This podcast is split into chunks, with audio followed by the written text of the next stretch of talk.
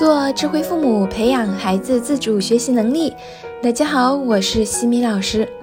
这节课给大家带来的主题是如何解决孩子发呆的情况。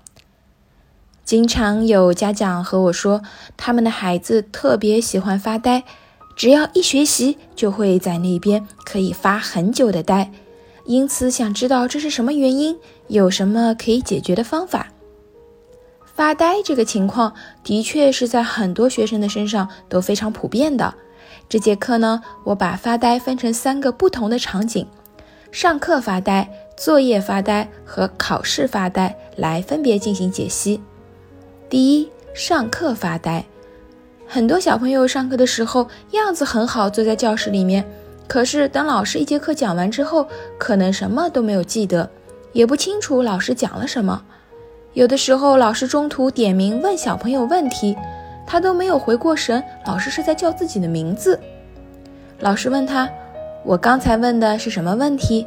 他也答不上来，完全处于神游的状态。那么，为什么会出现这种情况呢？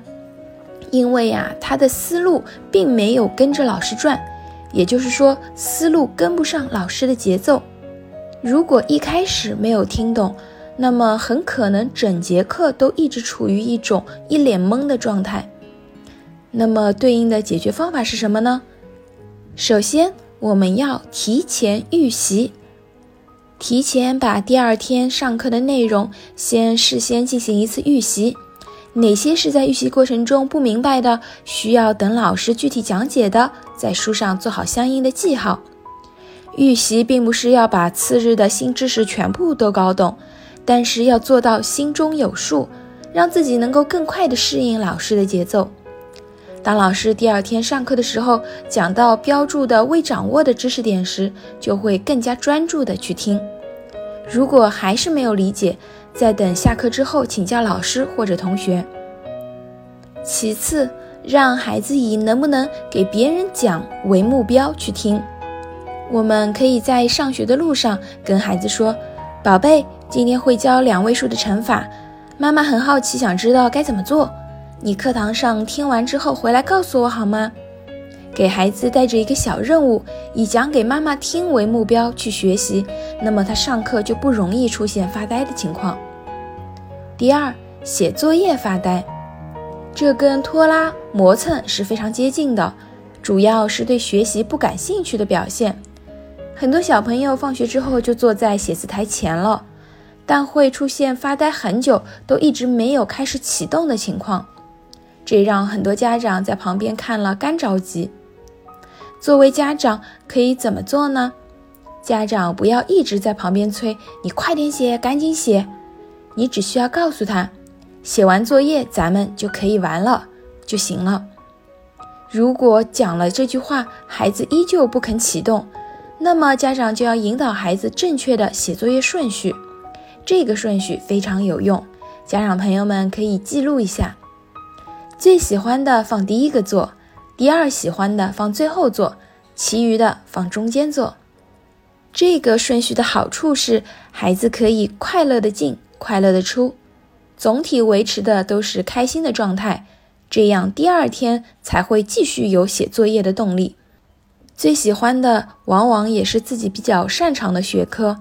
让孩子从最喜欢的下手，可以避免一直发呆不启动。只要快速启动起来，有了良好的感觉，后面就会顺畅很多。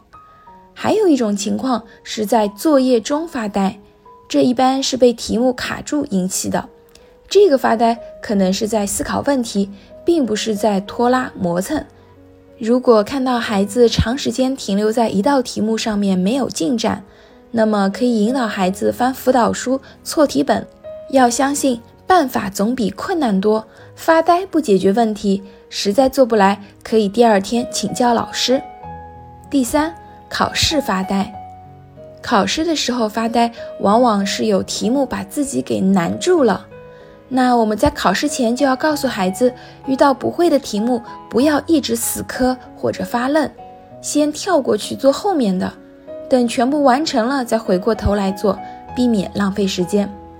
考试有题目卡住，说明孩子平时的训练度不够，有知识点和难点还没有掌握，老师第二天评讲卷子的时候，也要重点关注做错的题目，思考自己在哪个点是之前没有考虑到的，回去要把知识的体系重新再掌握一遍，进行梳理和归纳，记录在错题本上，并且有针对性的去进行练习。另外，考试之前也要保持良好的心态，不要给孩子过多的压力。很多家长面对孩子的考试，比自己当年高考还要焦虑，一直陪着孩子不停的刷题和各种背默，遇到背不出的时候，还会忍不住训斥几句：“你怎么到现在还背不出？你明天考试怎么办呀？”这样的话语会加剧孩子紧张的心理，变得思路混乱，会出现考试大脑一片空白的情况。因此，家长应当避免。好感觉带来好行为，让孩子把考试当成平日练习的心态去对待，往往会发挥的更加出色。希望这节课能够给到大家一定的启发。在下一期的课程中呢，我将会和大家分享如何帮助孩子培养好习惯。感谢各位的收听。如果你喜欢西米老师的课程，欢迎在评论区给到反馈意见。在节目的最后，西米老师要给大家送福利了。关注我们的公众号“西米课堂”，后台回复“绘本”，就可以免费领取海量高清绘本故事读物。